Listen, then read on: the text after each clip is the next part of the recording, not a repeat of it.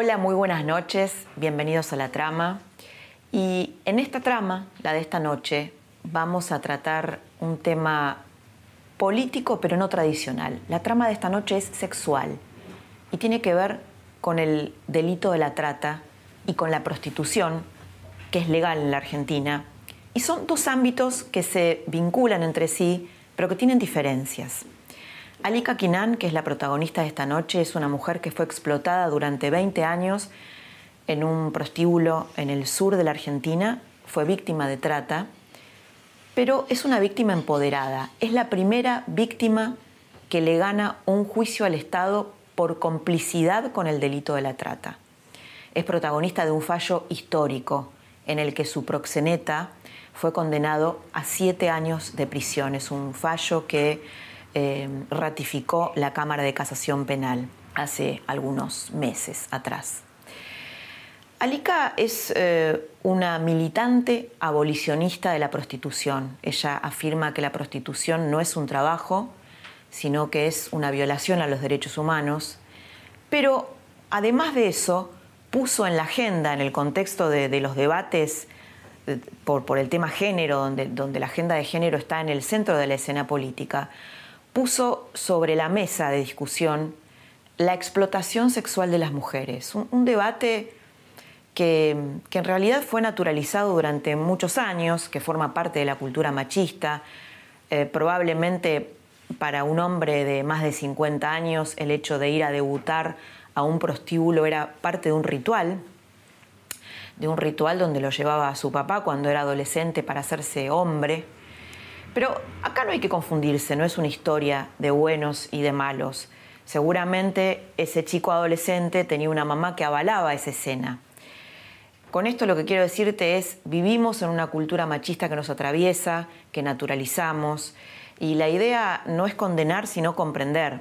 Por eso es que, hablamos con Alika, para poder entender la trata, el delito de la trata por dentro y en primera persona. Hay cosas que de todos modos están cambiando. Por ejemplo, hace 10 años atrás, te pongo esta escena, ¿no? Un grupo de hombres yendo a una provincia eh, por trabajo, políticos, empresarios, deportistas. Eh, era común que en ese tour o ese tour terminara en el prostíbulo del pueblo. Hoy eso por supuesto que sigue sucediendo, sigue pasando. Pero hay algo en esa escena que empieza a hacer ruido. A los propios varones les empieza a hacer ruido. Algo no funciona bien, algo pasó. Y ese es el, ese es el trabajo de la discusión de la agenda de género. La condena de la que fue protagonista Alika sentó un precedente importante con respecto a las demás víctimas de trata que puede ser usado a nivel nacional e internacional. Eh, le dejó muchas consecuencias estos 20 años por los cuales atravesó. Fue premiada en Estados Unidos como heroína eh, peleando contra la esclavitud moderna, que es la esclavitud sexual. Y hoy hay un grupo de militantes abolicionistas versus el otro sector, que son las eh, personas, políticos, y referentes públicos que quieren regular la prostitución. Bueno, estas militantes abolicionistas de la prostitución enmarcan la prostitución como violencia de género. Hoy ya no es el final de un tour de salidas, no es la parte final del entretenimiento de un grupo de varones, sino que eso es también violencia de género. Cuando te metes en la prostitución, y Alika también lo va a contar, a, ver sus historias, a comprenderlas, eh, te das cuenta que, la prostitución es transgeneracional, eh, el abuso, que es también una, relación de poder, una forma de relación de poder, se origina muchas veces en la infancia de estas mujeres, y entonces tenés prostitución pasando de madres, hijas, abuelas, hay una cadena que atraviesa esas familias que, se inicia con, el abuso en la primera infancia. Esta es la historia de la trata por dentro, es el tema de la trama de esta semana, una trama que empieza así.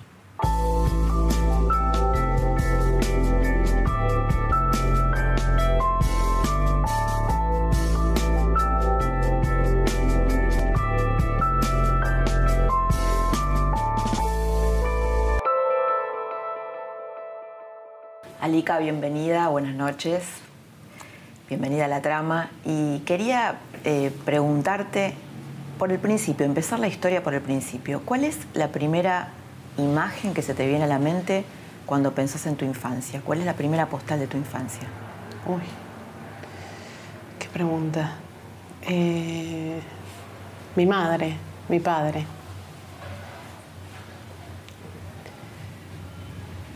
Creo que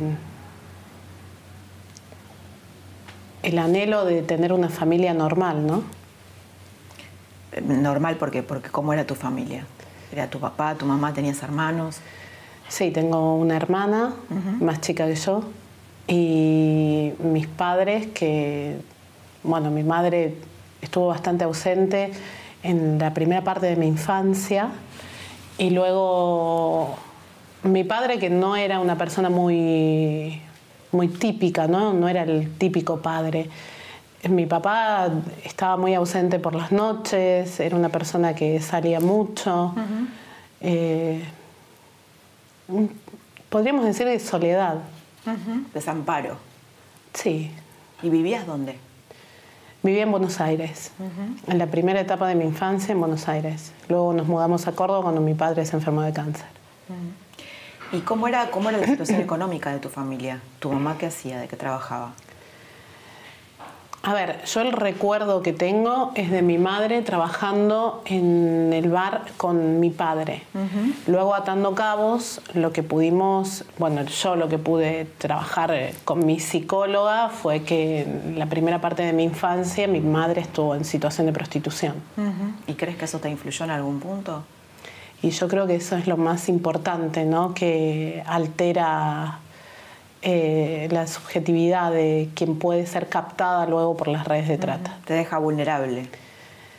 Mm, sí, te deja vulnerable, pero fundamentalmente lo que genera es una naturalización de la prostitución en la vida de esa futura víctima. ¿no? ¿Cómo era tu papá? Vos decías que no estaba, estaba ausente. ¿A qué se dedicaba tu papá? ¿Qué hacía? Bueno, mi padre en un principio, eh, de, de, mis recuerdos, ¿no? Estamos hablando, eh, trabajaba en un bar en Buenos Aires, que era el propietario, con mi madre. Y mm, luego destrabando con, con mi psicóloga, lo que pudimos encontrar era una situación clara de explotación sexual por parte de, de mi progenitor hacia mi madre, donde mi madre, por supuesto, ya estaba dañada, pero ya venía de, otra situación de, explotación sexual, no por parte de él, pero sí de muy jovencita que fue explotada. ¿Y cómo es el momento en donde vos viajás al sur? ¿Cómo viajás? ¿Por qué? ¿En qué circunstancias? Bueno, yo cuando viajo al sur, eh, mis padres se habían separado y estaba, mi madre nos había llevado a vivir a, una casa que era la casa de mi abuela, donde vivía una de mis tías. Em, mi mamá se va, se va cuando yo tenía 16 eh, años.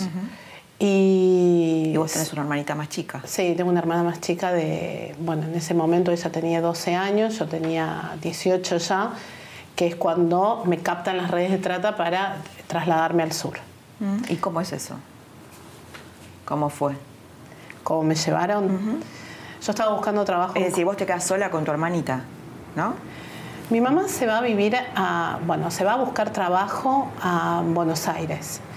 Eh, desde Córdoba, a ver, vuelvo.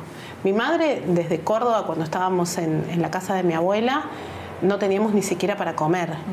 Con lo que mi madre, supongo que la desesperación, la misma pobreza, la lleva a buscar eh, trabajo en otro lugar, porque no se daban las condiciones y porque no tenía oportunidades laborales. Así que mi madre eh, se va a vivir a Buenos Aires en búsqueda de trabajo. En ese lapso, se produce unos ocho meses donde estábamos absolutamente solas, absolutamente desamparadas con mi hermana. Y imagínate que si estando mi madre no había para comer, solas aún menos. Eh, mi hermana se iba a comer a la casa de las amigas y estaba mucho tiempo eh, en el colegio, fuera, porque realmente no estábamos en condiciones de vivir en la casa donde, o sea, nosotros no teníamos ni luz, ni, gas. que es bastante normal, en realidad es bastante normal en el norte eh, porque no hay gas de red, pero nosotros ni siquiera teníamos las posibilidades de comprar una garrafa de gas, ni siquiera de tener luz. Eh, con lo cual cada vez se hacía como más grave la situación en la que estábamos con mi hermana. Así que ella, mi hermana, obviamente por una cuestión de supervivencia, se iba a comer a la salida del colegio, se iba a comer a la casa de las compañeras, volvía tarde. Eh, y a usted llegó una oferta laboral, digamos. No, yo, yo lo que hago es ir a Córdoba. Ah. O sea, nosotros estábamos en un pueblito que se llama Cruz del Eje. Entonces yo me voy a Córdoba a buscar trabajo en la ausencia de mi madre. En esta búsqueda de trabajo recibo diferentes ofertas. Una de ellas era mientras yo estaba vendiendo publicidades para una revista de abogados, que nunca me pagaron, por supuesto. Estuve como tres meses y vivía en la casa de una chica. Intermitentemente estaba en la casa de pibes, de conocidos y demás que me ponía a mí también en una situación de extrema vulnerabilidad con toda esta naturalización previa que yo tuve durante toda mi infancia, que era lo que vos me preguntabas antes, de la prostitución. Entonces, se convierte en algo tan natural que cuando llega esta oferta de, che, ¿por qué no te venís a trabajar al sur? Era como algo, sí, ¿por qué no?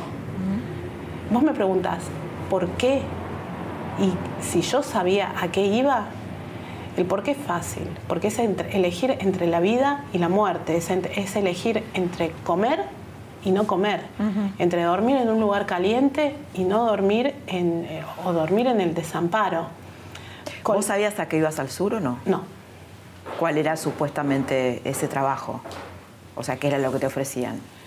Yo puntualmente no sabía a qué iba porque no habían, nadie me había explicado cuál era el, trabajo a hacer, con lo cual eh, mi decisión fue muy rápida, sin demasiadas preguntas, por la propia situación de vulnerabilidad que yo estaba atravesando en este momento.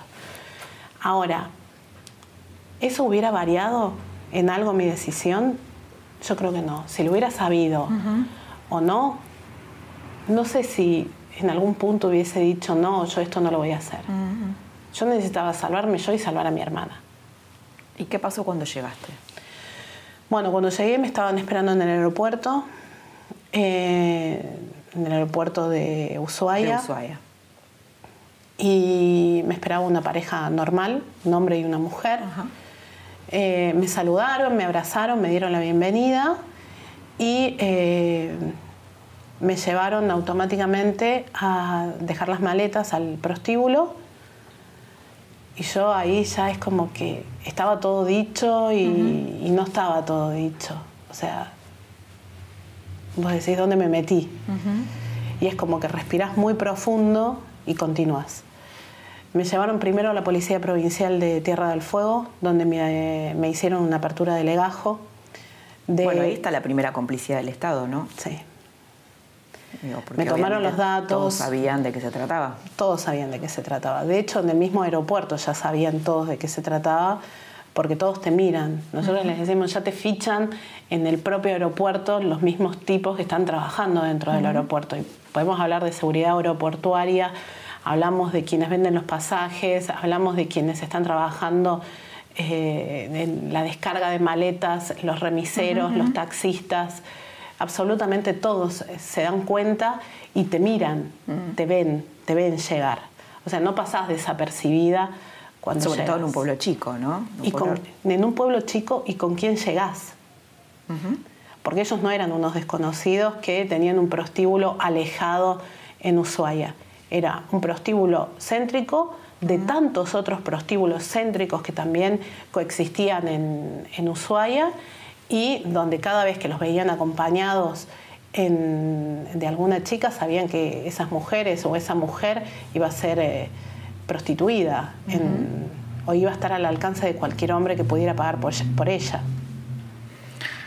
Bien, y entonces ahí mm, te hacen el apta, digamos, médica o como... Bueno, luego de la apertura de legajo, luego de la apertura de legajo que me hacen en la policía provincial, eh, me llevaron a la municipalidad de Ushuaia, donde ahí se genera una libreta sanitaria que va, lo que vos decías, como una especie de apto médico, a ver si estabas en condiciones de ser, de ser accedida carnalmente, de ser violada, de ser abusada dentro de un prostíbulo. Si estabas en condiciones para ser prostituida. Cuando decimos condiciones, ¿de qué hablamos exactamente?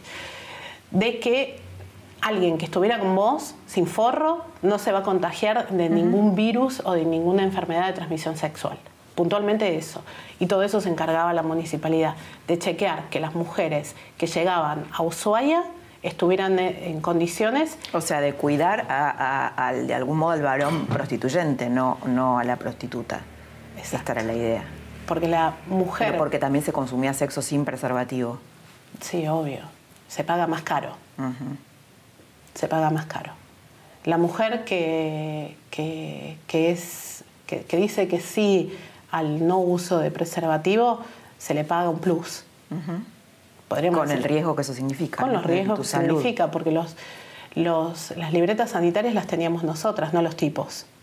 Y estamos hablando de, de tipos tanto de la alta sociedad fueguina como los miles de hombres que se bajan de los barcos pesqueros que son procedentes de, todo el país, como de todos los extranjeros, los noruegos, los españoles, eh, los chinos, los japoneses, eh, los militares, eh, gendarmería, prefectura, estamos hablando de la policía, estamos hablando de los que van a hacer negocios a Tierra del Fuego. Sí, teniendo en cuenta además que tener un prostíbulo es ilegal, que la trata, por supuesto, es un delito, entonces había un, montón de agentes del Estado que por sobornos, seguramente por sobornos y por otro tipo de influencias, avalaban eso. No. ¿No?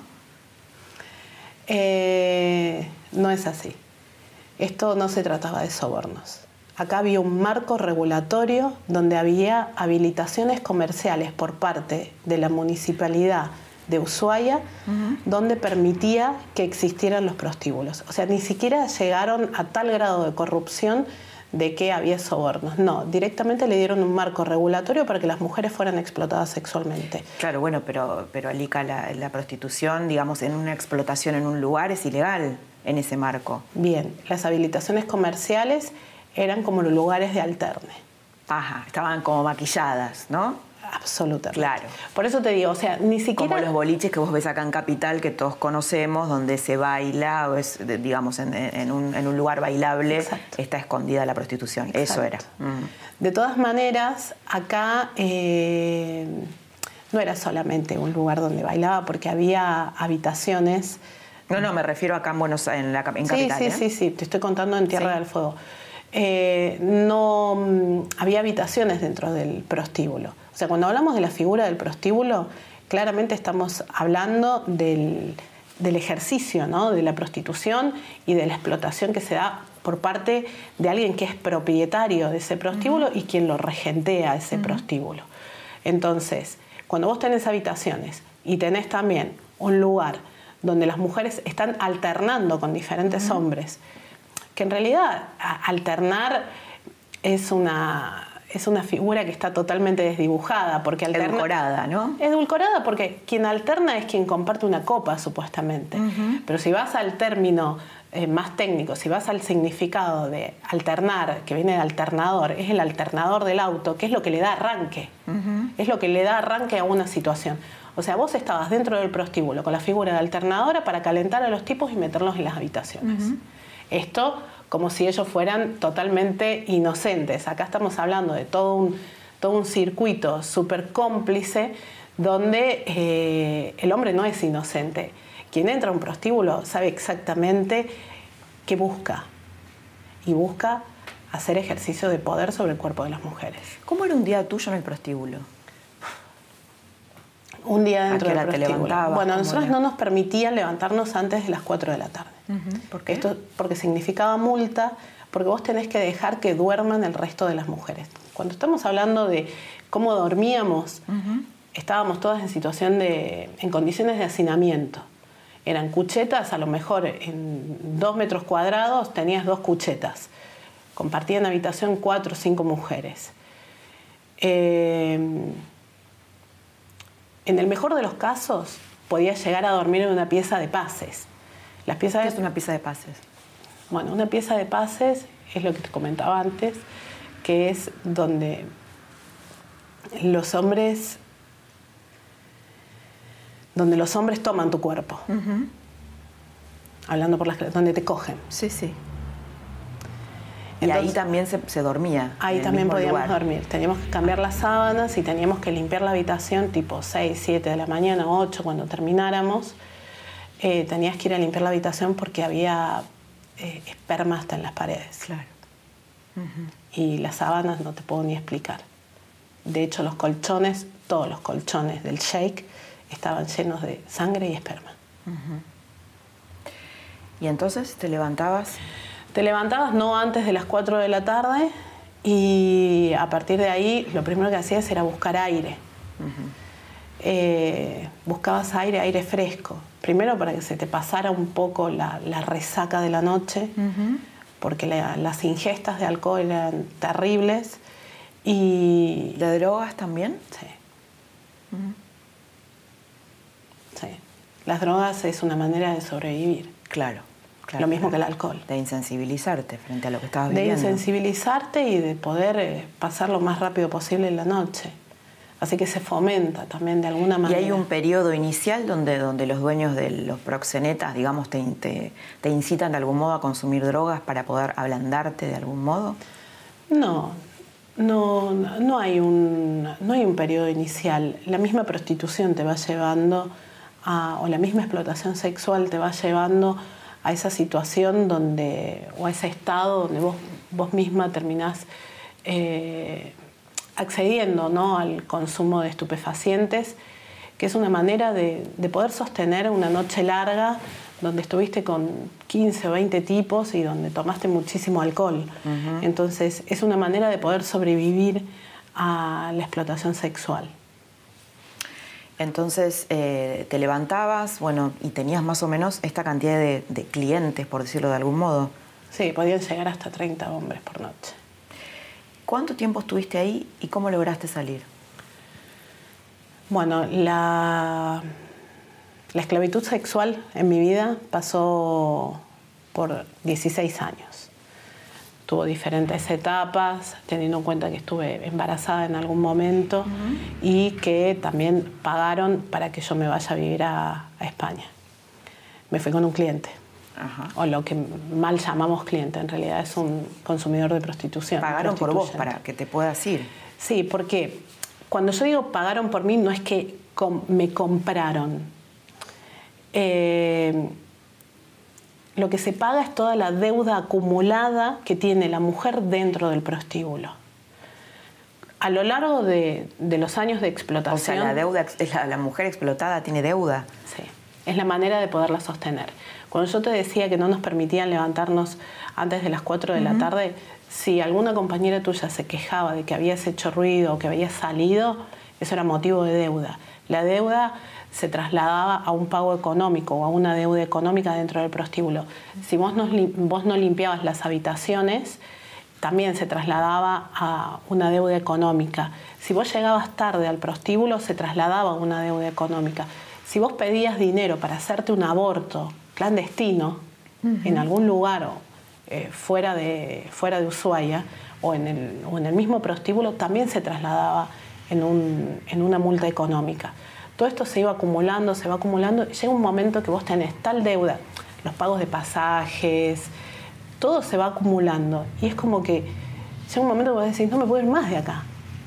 ¿Y por qué, a ver, si vos hubieras querido escaparte, por qué no podías escapar? Bueno, esta es la, gran pregunta que, se hace la sociedad, ¿no? Claro, seguramente alguien que, te está mirando se pregunta, bueno, ¿por qué no se iba de ahí? ¿Por qué no se iba? Primero Tierra del Fuego es una isla donde todos consumen, donde la prostitución, donde los prostíbulos está totalmente naturalizado. Eh, las mujeres cuando llegamos somos muy jóvenes y ya venimos con mucho daño en la integridad sexual por medio del abuso o la, los abusos de la infancia o las violaciones eh, cuando somos muy jovencitas o cuando en algunos casos chicas de 5 años que fueron violadas en su infancia, ¿no? O sea, estamos hablando de mujeres adultas que fueron violadas con cinco años. ¿Tenías muchas compañeras así? Casi todas. Claro. Casi todas. Entonces, vos decís, entre que me abuse alguien en el norte o en mi casa, que me abuse un hermano, un primo, un tío, un padre, y estar lejos de toda esa situación y que me paguen por una violación, ¿con quién me quedo? Vos tenías con, ellos una relación, una especie de síndrome de Estocolmo en algún punto, ¿no? Donde en algún punto ellos, esto que estás contando, te daban en algún punto nutrición o amparo, cierto amparo, y por otro lado te explotaban. Era un doble vínculo bastante perverso, ¿no? ¿Vos viviste eso? Es una relación perversa la que tiene la mujer que está en situación de explotación sexual con su proxeneta. Yo te agradezco esta pregunta porque me, me lleva, me remite automáticamente al momento del allanamiento. Cuando cuando entra gendarmería al prostíbulo. Eh, discúlpame, para ordenarlo en el tiempo. Vos te vas con un cliente, ¿no? Y, después volvés al sur. Yo sigo, yo no me voy con un cliente. Él paga y me, manda los pasajes, me compra los pasajes de avión, yo viajo con él y luego vuelvo, consigo la manera de poder volver a Argentina. Okay. Eh, porque si no, ese, te vas con un cliente queda como muy, como que me enamoré, yo no me enamoré. No, pudo haberte rescatado del infierno en el que vos estabas viviendo. Yo creo que ningún cliente te rescata. Yo creo que ningún prostituyente rescata a nadie, sino que tiene una puta particular. Tiene una puta en su casa. Tiene una esclava comprada en su casa. Y eso es lo que hicieron conmigo. Tenían una esclava. Em, cuando vos hablas del síndrome de Estocolmo, yo muy bien no, yo no soy psicóloga ni psiquiatra, entonces no podría decirte cuáles son, eh, de qué manera funciona el síndrome de Estocolmo. defendés a tu torturador. Bueno, defendés, lo, justificás. Lo... poco que yo sé del síndrome de Estocolmo sí que me puede situar en, el momento del allanamiento, que es cuando clausuran el prostíbulo y se lo llevan preso a Montoya, eh, a su mujer y a la encargada que era quien regenteaba el prostíbulo en realidad. Y primero que yo no quería ser rescatada, yo me negaba a que ahí había trata, pero ¿por qué me negaba que había trata? Pues yo no entendía lo que era la trata, yo no sabía. Yo pensé que la trata era un secuestro, como se lo puede imaginar gran parte de la sociedad, ¿me entendés? O sea, cuando hablamos de trata, enseguida vinculamos a la trata de blanca y al secuestro. La realidad es que la trata de personas en nuestro país y en en varios lugares del mundo es un proceso de captación, traslado y acogimiento. la captación puede ser por, diferentes medios. En este caso, cuando la mujer está en situación de vulnerabilidad, que es fácilmente captada por las redes de trata para ser explotada en un prostíbulo. Claro, hay distintos modos de secuestrar a alguien, ¿no?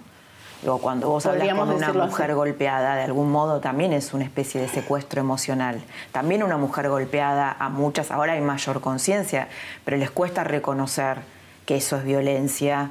Eh, de hecho, muchas se sienten culpables o de algún modo merecedoras de golpes. ¿no? Entonces hay que hacer todo un proceso para tomar conciencia de esto. Por eso te preguntaba. Ese es el, ese es el mejor e-, ejemplo como para poder advertir eh, cómo funciona la trata. Eh, en el momento del allanamiento, como te explicaba, yo estaba enojadísima con el fiscal, con la orden del juez, estaba enojada conmigo misma, estaba enojada porque se lo habían llevado preso a Montoya, que en realidad yo lo consideraba como un padre, ese padre que no había tenido. Eso pensé, sí. Eh, yo sentía como que mi mundo se desmoronaba, lo que yo conocía, lo que yo entendía. O sea, yo le mandaba dinero a mis hijas del, poco dinero que me quedaba después de las, de las, de las multas, después de, todo lo que se generaba a través de, la explotación sexual, eh, para que coman, para comprar pañales, ¿me entendés? Entonces era como que mi mundo se me estaba cayendo a pedazos, todo lo que yo conocía, y se abría algo a lo desconocido que yo, eh, la poca seguridad que había sentido en mi vida la había sentido en ese lugar. Claro, vos imaginate. Era tu protector explotador. Exacto, era como. Y nos pasa a todas las mujeres, ¿eh? cuando nos allanan el prostíbulo, tenemos esa sensación de que se nos derrumba nuestro mundo, eh, donde la poca seguridad, donde la poca protección que tenemos es eso. Y lo seguimos arrastrando hasta la actualidad.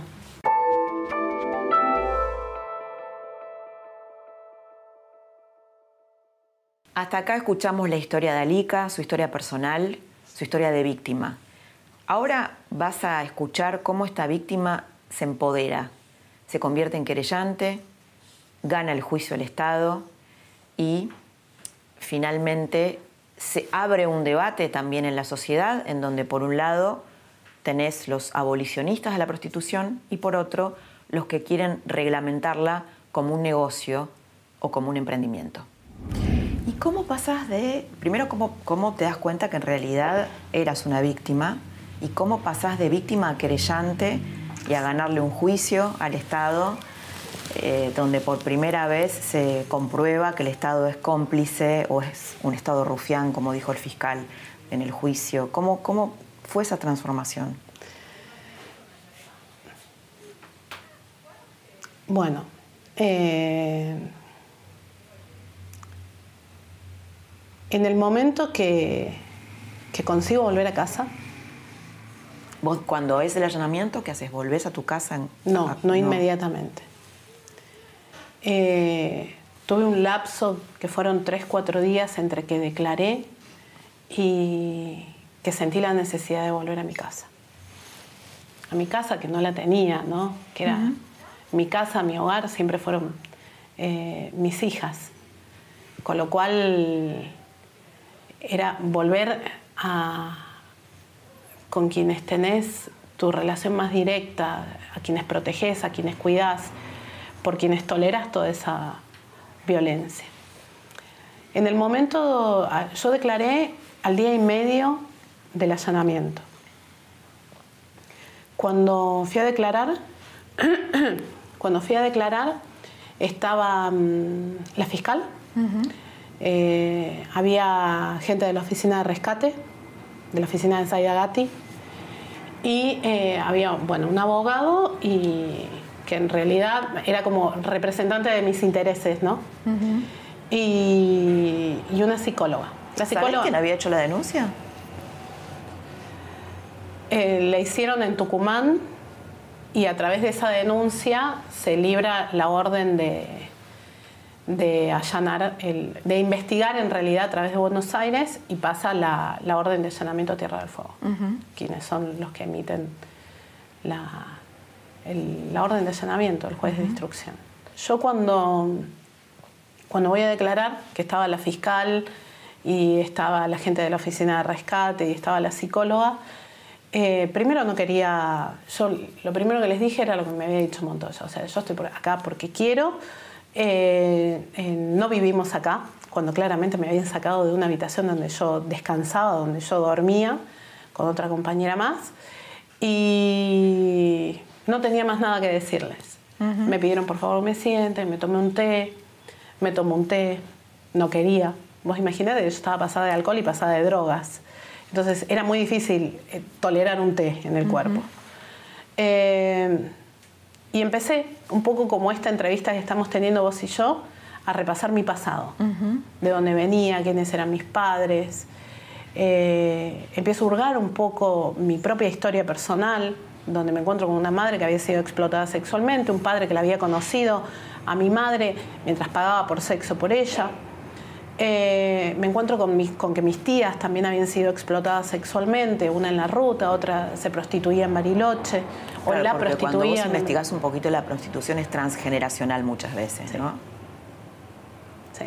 Y es increíble cómo es un legado que va pasando de generación en generación, donde se va naturalizando la prostitución como un modo de subsistencia. Claro, sí, sí.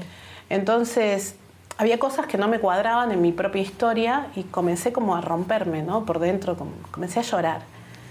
Eh, me fui de la fiscalía rota, rota. Hubo más de cuatro horas de declaración, la primera declaración, donde es todo muy confuso por los tiempos y porque yo claramente trataba de que eh, Montoya no quedara ligado a un delito, ¿no? yo quería salvarlo a Montoya. Eh, esto, por supuesto, no sucedió. Con el tiempo me fui dando cuenta a través de mi propia historia, del repaso de mi propia historia, de quién era yo y qué era lo que había, eh, qué era lo que había sucedido.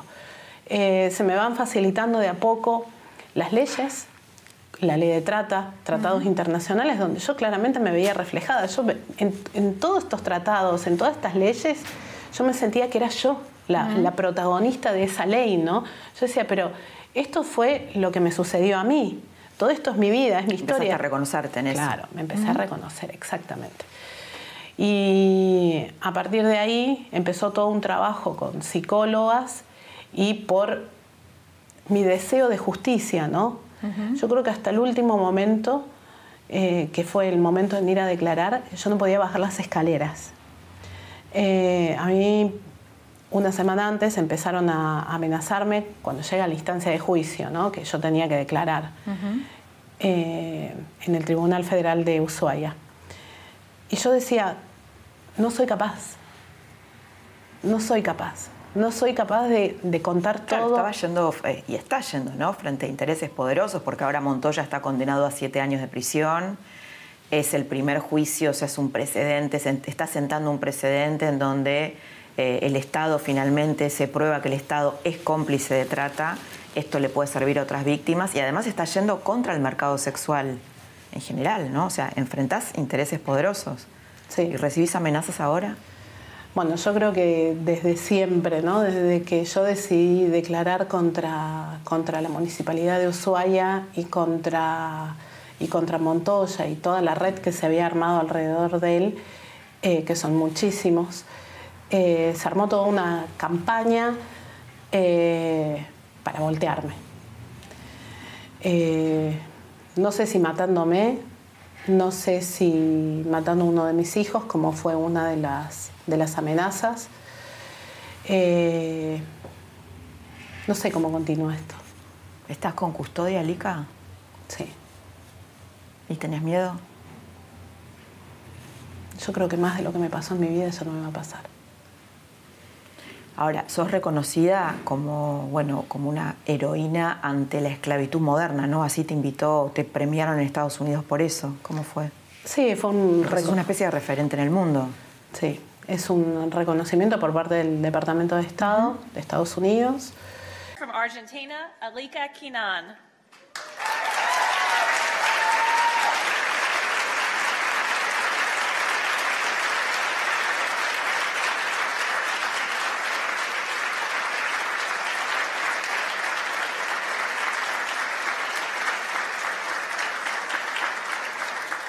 Recognition of her extraordinary courage in pursuing justice against her traffickers, her selfless efforts to assist the government in prosecuting and preventing human trafficking cases, by sharing her experiences and knowledge, and her tenacity in advocating for greater protections for vulnerable groups and victims of trafficking in Argentina. They wouldn't let me read, they were clapping too loud, so thank you. Para mí fue un momento muy importante donde tuve la, la, posibilidad de formarme y capacitarme y conocer de otras experiencias en cuanto a las buenas prácticas, no solamente de la investigación, el combate, sino cuáles son las políticas estatales y las políticas públicas que se aplican en, en Estados Unidos. ¿Hay políticas públicas aquí en la Argentina sobre la trata? Políticas eficientes, ¿no? Ya sabemos que hay una ley, pero... No, no, cuando hablamos de la restitución de derechos recién ahora, eh, con el ruido que ha generado todo esto, es como que se están planteando eh, qué es lo necesario. ¿no? Una de las cosas fundamentales que yo hago mucho hincapié en todas las reuniones que, que mantengo es por qué las mujeres no llegan a declarar en los juicios, porque no llegan como querellantes. O sea, la figura de la querellante es una figura ya de una víctima empoderada, que no deja de ser víctima, pero es de una víctima empoderada, que dice, yo busco justicia y yo soy quien puedo llevar y guiar este proceso eh, investigativo, este proceso de juicio. Esto no sucede primero porque las víctimas no reciben el tratamiento psicológico adecuado, porque ante el hambre, porque a lo que nos enfrentamos es a la pobreza y al hambre. Una mujer a la cual se le cierra el prostíbulo, se le cierra cualquier tipo de posibilidad de, eh, de, poder acceder a un trabajo genuino en el lugar donde está y normalmente quedan en esos lugares porque ellas no quieren volver a los lugares donde fueron explotadas sexualmente o donde fueran violadas en su niñez. Entonces prefieren estar en otro lugar lejos. Entonces, si no conseguimos que esas mujeres reciban ayuda psicológica, que se las relocalice y que puedan acceder a un trabajo genuino y a una vida medianamente normal, eh, no van a llegar a instancia de juicio.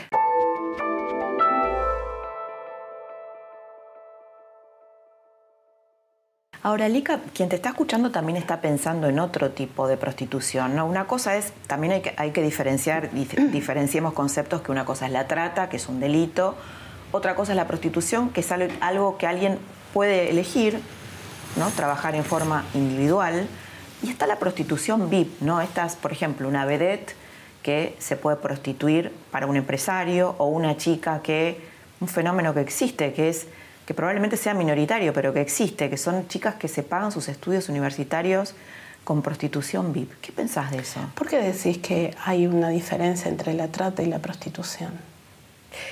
Bueno, porque si una chica trabaja en un departamento y decide ser prostituta, eso es legal, si bien no está eh, digamos, no está registrado como un trabajo autónomo, pero en, la Argentina la prostitución es legal y la trata es un delito porque la prostitución, la prostitución es legal, pero sin la prostitución no existiría la trata porque sacás la ley, sacás el, el motivo por el cual las mujeres somos traficadas y por el cual somos captadas por las redes de trata. La prostitución VIP ninguna llega de reina a convertirse en la reina de la prostitución VIP. En algún momento esa mujer estuvo en algún barrio pobre, en alguna situación de vulnerabilidad, fue violada, porque nadie abre las piernas de la noche a la mañana para decir, entrego mi cuerpo porque me encanta prostituirme. El proceso que, que, genera la prostitución en, en, las mentes, en la psiquis de las mujeres, es muy, es, es muy sutil, funciona de una manera muy compleja. Yo no creo en la prostitución autónoma, no creo en la prostitución VIP. Yo creo que la prostitución es el privilegio que tienen los hombres de poder comprar todo aquello que desean, fundamentalmente el cuerpo de las mujeres. Seguramente que está encuadrado, por supuesto, en la cultura machista, pero hay situaciones de prostitución que no tienen que ver necesariamente con la pobreza, eso es lo que quiero decirte, o con la vulnerabilidad. casi todas tienen eh, eh, situaciones de pobreza vinculada, porque cuando vos me decís, hay una chica que se paga los estudios con la prostitución, claramente esa chica no se puede permitir estudiar. Sí, estamos hablando de universidades privadas, caras, ¿no? O una vedette, o una modelo, o una modelo. No, no, seguramente es un fenómeno muy minoritario con respecto a esto. No, no, no hace un reflejo sobre la totalidad. O sea, la masa de mujeres que están en situación de prostitución son mujeres pobres, son mujeres vulnerables, son mujeres que en algún momento de su vida han atravesado situaciones traumáticas que desembocan en la propia prostitución y terminan dentro de la industria del mercado sexual, pueden terminar en Holanda. Una prostituta que vos decís, una prostituta VIP, ¿cómo puede terminar? Puede terminar en Holanda o en Suiza. ¿Qué pensás de esos regímenes donde está reglamentada la prostitución? Holanda, Alemania, y hay, hay gente acá que también quiere reglamentarla. Mira, los datos, los datos son muy claros. Esto, por supuesto que lo reproduzco yo, porque es una de las herramientas que tenemos dentro de la abolición eh, para poder luchar y para poder combatir este, este delito, este flagelo que claramente atenta contra los derechos humanos de las mujeres, que es que las mujeres holandesas no son las que se prostituyen en Holanda, son todas mujeres extranjeras, son nigerianas, son latinas, son... Em, hoy tenemos el, el, fenómeno de la mujer turca. Cuando hablamos de las mujeres turcas haciendo pornografía y haciendo y vendiendo ¿En el mercado de la pornografía es una locura. Esto es una ¿Y por qué es la mujer, la mujer turca? Claramente porque hay fenómenos sociales eh, que, que, generan pobreza, como puede ser la guerra en este caso, donde las mujeres tratan de escapar de situaciones de violencia o situaciones de vulnerabilidad social que las llevan a ser captadas fácilmente por las redes de trata o quienes comercian con el cuerpo de las mujeres. O sea, eh, las mujeres no, hacen el gran negocio de la empresaria que se prostituye. quienes hacen un negocio con la prostitución son aquellas que explotan el cuerpo de otras mujeres o quienes explotan a otras mujeres. Es decir, reglamentar sería reglamentar eh, el proxenetismo. claro, el proxenetismo y convertirlo, eh, el proxeneta en un empresario. ¿Sería algo así? Exactamente. Y esto existe en Holanda y en Alemania y hay quienes aquí quieren impulsar esto. Constantemente se busca impulsar la reglamentación o la regulación de la prostitución en Argentina porque hay muchos intereses creados. Eh, lo hemos visto en concejales, como por ejemplo en el Consejo Deliberante en La Pampa, no, recuerdo bien cuál es la ciudad, eh, lo, lo, estamos viendo en Salta, que ahora acabo de enviar una, carta con, con, una nota al Consejo Deliberante de Salta porque se está tratando de abrir o reabrir las casas de citas. Y en Salta ¿Cuál es la prostitución VIP que va a haber en Salta? No, no, claramente, una provincia muy pobre. Son provincias muy pobres donde estos regímenes económicos que atentan sobre la vida de las mujeres, que las llevan a situaciones de precariedad y de vulnerabilidad extrema, estas mujeres recurren a los prostíbulos, recurren a, las casas de citas para poder subsistir. Por eso te digo, o sea, es posible que pueda haber dos o tres o diez o cincuenta mujeres que claramente han conseguido la fórmula mágica eh, tocada con la varita de decir me prostituyo por cuenta mm. por cuenta propia, o sea, soy autónoma. Sí, o me prostituyo por grandes cantidades de dinero y lo hago un tiempo. ¿Pero qué hacemos con las 8.000 mujeres rescatadas eh, en, allanamientos que claramente les, les, resulta dificultoso reconocerse incluso como víctimas, mientras tenemos una anticampaña que atenta contra los derechos humanos. Por eso tenemos que ser cuidadosos qué es lo que reivindicamos, de qué manera lo reivindicamos y para quién estamos reivindicando. Porque no nos olvidemos que hoy quienes intentan regular y reglamentar la prostitución en nuestro país es una organización que tiene cuatro causas penales a través de sus referentas por trata de personas y explotación sexual. Te referís a Mar. Sí. Entonces, y lo dicen, no es que lo diga yo, lo están diciendo los jueces, lo está diciendo la justicia. ¿Cómo es tu vida ahora, Alika, y qué consecuencias te, te dejó estos 20 años de esclavitud sexual? ¿Qué consecuencias? Sí. Bueno, sé que hay una lista muy larga. Estrés eh, postraumático grave es uno, ¿no? Como si hubieras vuelto de una guerra. Bueno, los daños que produce la prostitución en las mentes y en los cuerpos de las mujeres son compatibles o son comparables con la tortura de guerra. O sea, a lo que nos exponemos cuando hablamos de prostitución, cuando hablamos de trata, es a la tortura en nuestros cuerpos y en nuestras mentes. Yo no es solamente que tengo el cuerpo lleno de cicatrices, donde he tenido que combatir enfermedades de transmisión sexual, sino el daño psicológico que hay en mi cuerpo, que hay en mi mente, es terrible. ¿Y cómo, cómo, es tu vida hoy? ¿Cómo rearmaste tu vida? ¿Tenés un compañero? O, bueno, yo tengo un compañero maravilloso. Vamos a decir la parte buena, ¿no? Claro, sí, sí. Eh, tengo un compañero maravilloso, trabajo en la universidad, trabajo en un centro de políticas públicas. Em, trato de salir adelante cada mañana porque me sigue costando mucho levantarme, ¿no? Me imagino, claro. ¿Por qué? ¿Qué sentís? hay un pesar de una vida entera de esclava, que hay que levantarla cada mañana. Eh, porque se te vienen flashes, recuerdo. Sí, se te, se te vienen flashes y la vida te pesa. La vida te pesa.